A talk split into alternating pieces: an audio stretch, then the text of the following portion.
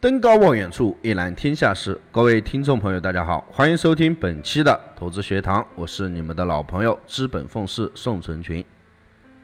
市场上百分之七十以上的时间都是震荡，如果你一味异想天开，想抓住每一次单边的大利润，结果却总是做错做反，却又看不上震荡的小利润。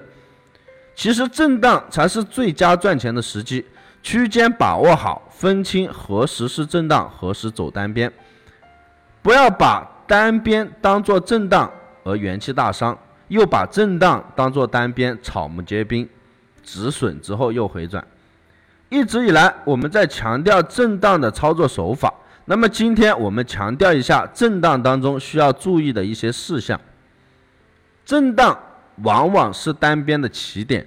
也是修正指标的一个关键时期，就如我之前强调的长期均线一样，当价格偏离长期均线较远的时候，回踩长期均线是必然的，而一旦回踩，就会形成震荡，为下一次的发散做准备。震荡的初期都是在等突破，价格却走来回拉锯战；震荡的中期。都明白了震荡的节奏，在享受震荡的过程，而震荡的尾期也是多空分歧最大，是投资心理最大意的时候。经历了中期的震荡，那么止损的概念基本上不存在了，这就形成了单边来临时候，百日的努力一日就付诸东流。所以在震荡当中，也是你明白震荡的时候，止损越需要带好。我们可以放大，但不能不放。区间憋的时间太长，总会起码每一次发力都是突破，这就形成虚假的信号。而震荡中最忌讳的就是追涨杀跌，看见上升的在做多，基本上已经晚了；看见回撤追空已经过时。震荡决定了区间来回，阴阳线不连续。所以说，震荡莫追单，等识破后再做跟随。观望是震荡中必修的一个课程。莫做成类人，莫莫议是非事。手痒不是病，痒起来是很要命的。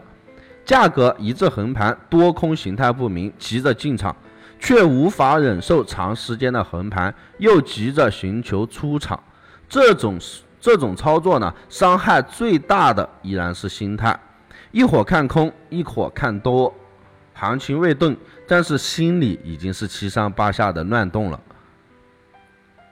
投资很简单，跟对人，找对方法，就赢了一半。本团队专注市场动态，解读世界经济要闻，对原油、黄金有深入的研究。